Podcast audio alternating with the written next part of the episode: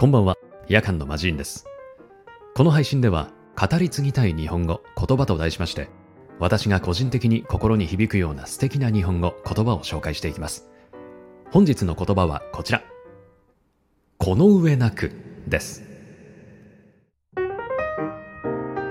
この上なくは、文字通り、それより上のものがないという意味で、つまりは最高の最上のということです。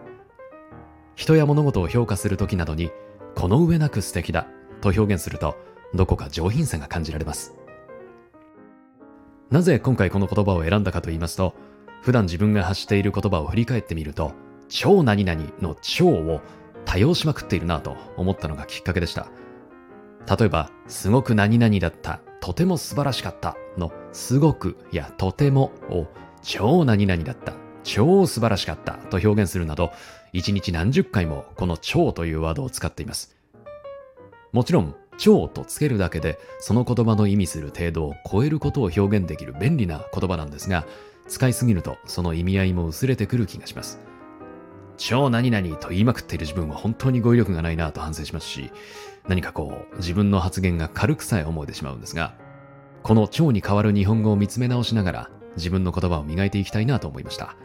超やばいとか超すごいとか気をつけなきゃなと思っております。この上なく以外にもですね、日本語には素敵な言葉があります。例えば、痛く。心を打たれて感激したと言いたいときは、痛く感激したと表現できます。超感激したよりもどこか優雅な感じがしませんか？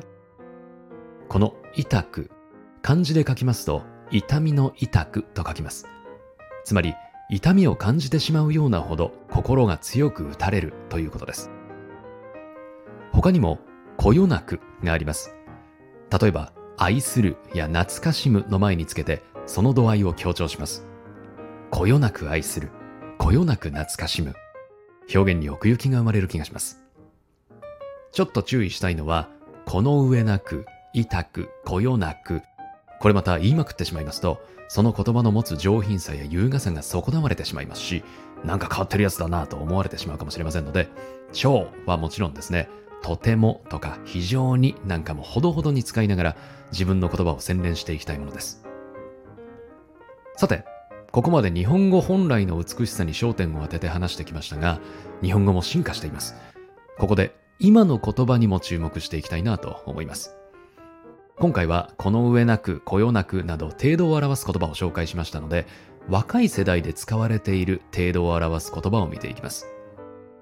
ギャル流行語大賞というものがありまして、民間企業が2009年から発表しているものですが、最新の2022年度版が発表されています。その中からいくつか紹介したいなと思いますが、まずは、江口。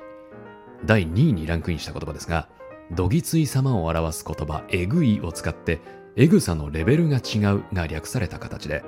自分の推し、好きな人や食べ物を称賛するときなど、驚いたときに使います。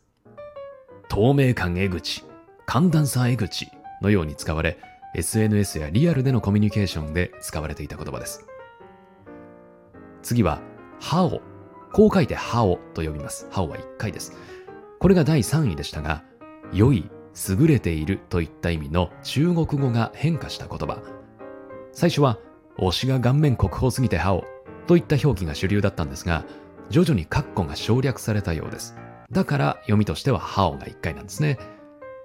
といった具合でいかがでしょうか個人的には面白いなと思いますし、自分にはない感性が刺激される気がします。使うかどうかは別としまして、違う世代の常識や言葉に触れてみることで自分の世界も広がっていきます。悪くないもんだなと思いますし、言葉って面白いなとますます思いました。ということで、今回少し脱線しましたが、本日お届けした言葉は、この上なくでした。皆さんの言葉が豊かになりますように、そして誰かの心に届きますように。それではまた次回お会いしましょう。夜間の魔人でした。